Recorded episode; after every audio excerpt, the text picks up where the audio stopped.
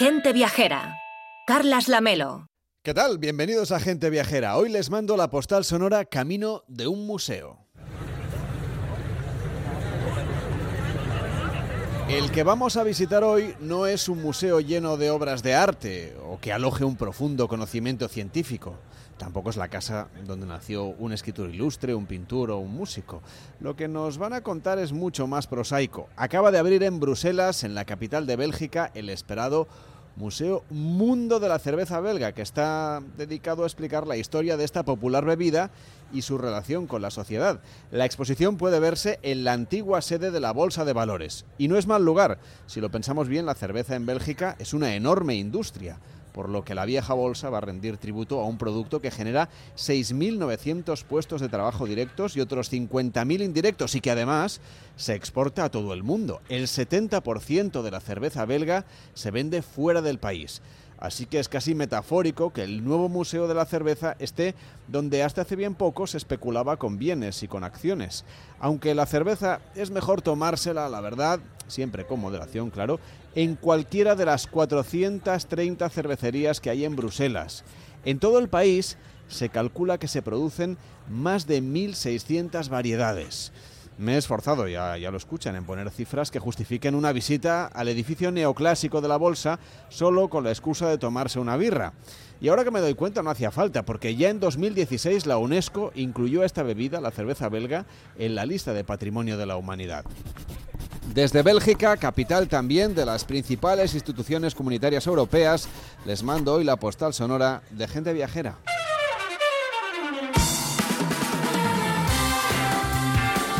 Gente Viajera, el programa de viajes de Onda Cero con Carlas Lamelo.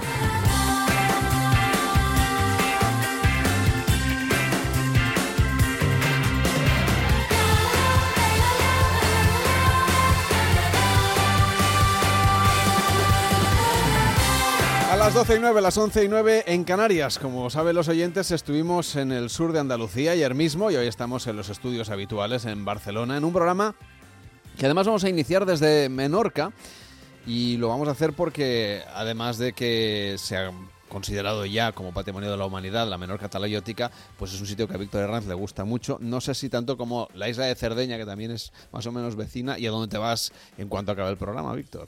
Pues sí, la verdad es que las dos son maravillosas. El Mediterráneo es siempre un sitio para conocer, para navegar y para descubrir ciertas cosas, Lamelo. A ver si es que estás buscando la Atlántida.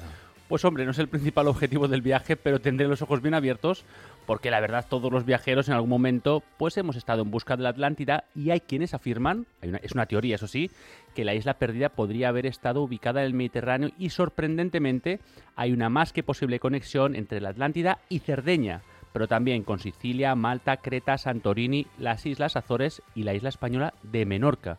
Incluso hay otra teoría del director James Cameron que dice que la misteriosa civilización de Tartesos, cuya capital estaba entre Doñana, Cádiz y las Torres de Hércules, podría ser la propia Atlántida. Enrique Domínguez Uceta, ¿cómo estás? Buenos días. Muy buenos días, Carlas. No sé cómo lo ves tú esto de, de la Atlántida. Bueno, la verdad es que lo, lo veo bastante improbable, pero bueno, está claro que hubo algún acontecimiento eh, catastrófico desde el punto de vista de las aguas en el Mediterráneo, eh, prácticamente en los orígenes de nuestra civilización. Y, y bueno, yo creo que habría que investigar un poquito más con el tema de las placas tectónicas, que yo creo que se movieron por allí y seguro que la Atlántida mm, está escondida, o por lo menos hay alguna civilización que ha quedado bajo las aguas. Bueno, esta semana hemos sabido que la candidatura Menorca talayótica ya ha sido inscrita en la lista Patrimonio Mundial de la UNESCO. Enrique, tú ya hace tiempo que nos decías que motivos sobraban para estar en esta lista, ¿no? Bueno, sin duda alguna, es, un, es una verdadera maravilla. Yo creo que la densidad que tiene de, construcciones eh, eh, con piedras enormes, ciclópeas, es extraordinaria y sin duda alguna, no solamente eso, es que estabas antes hablando de los museos. Yo creo que es que la propia isla es un museo porque está todo repartido por el territorio, pero muy cerquita. Es un placer irlo recorriendo despacio. La decisión definitiva ha llegado tras la reunión, claro, del Comité del Patrimonio Mundial, que ha estado en, en Riyadh reuniéndose y decidiendo en Arabia Saudí. Cuéntanos, Víctor, más detalles de cómo ha sido este procedimiento. Pues mira, con esta inscripción España ya atesora 50 enclaves patrimonio mundial en el territorio, un número que bueno, pues que convierte a este país en uno de los que tienen más bienes registrados en esta lista y uno de los más reconocidos a nivel internacional por variedad, riqueza y calidad. Y en el caso de Menorca, pues el caso es excepcional porque es un paisaje arqueológico y monumental vivo. Joan Pons, consejero de Cultura y Patrimonio de Menorca, ¿cómo está? Muy buenos días. Hola, buenos días, ¿qué tal? Bueno, enhorabuena en primer lugar porque han sido 10 años de trabajo hasta lograrlo. Sí, concretamente 14, o sea que más de 10 años de, trabajo y además ha sido un trabajo, em, ha sido un proyecto muy interesante porque se ha ido de alguna manera desarrollando y avanzando a través de diferentes gobiernos aquí en la isla, ¿no? o sea que ha sido realmente un proyecto transversal y, y de todos los menorquines que finalmente pues ha culminado con éxito y bueno, ahora empieza el reto de verdad, ¿no? que es gestionar este, este patrimonio mundial. ¿Y qué es lo que destaca la UNESCO para hacer entrar ya estos yacimientos en la lista de patrimonio mundial?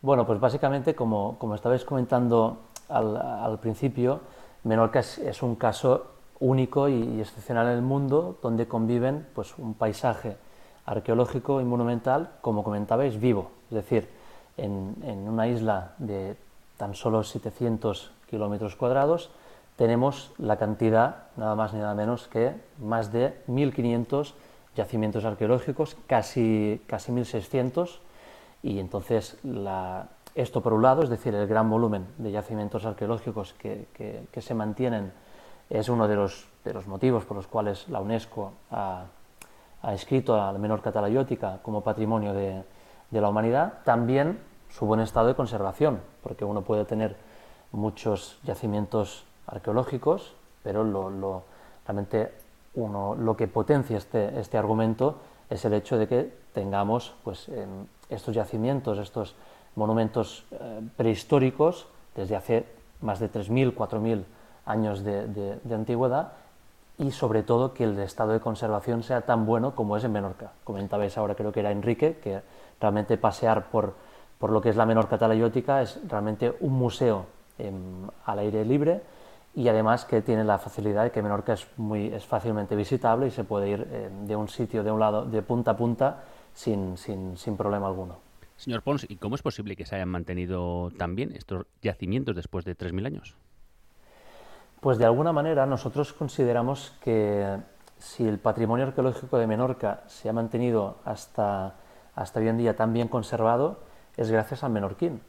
Y, y esto tiene una explicación muy, muy sencilla. Menorca, a diferencia de, a lo mejor de las otras Islas Baleares, eh, es una isla donde lo que es em, el turismo, el boom del turismo llegó más tarde, básicamente por dos cuestiones. Una, porque la isla hasta hace muy poco, pues mayoritariamente vivía, vivía de la, industria, del calzado y la, y la bisutería, por un lado, eso hacía que no tuviéramos necesidad de turismo, y por otra parte, Em, fundamental también la gente del campo. Menorca tiene, es una de las, bueno, es la isla balear que tiene más campo, más, más agricultura y, ganadería, más países trabajando y evidentemente el hecho de que los países se hayan mantenido en, el campo, hayan cuidado sus, sus que decimos aquí, ¿no? sus, sus predios, eso ha hecho que evidentemente hayan protegido también este, este, el paisaje en general y, por tanto, como consecuencia,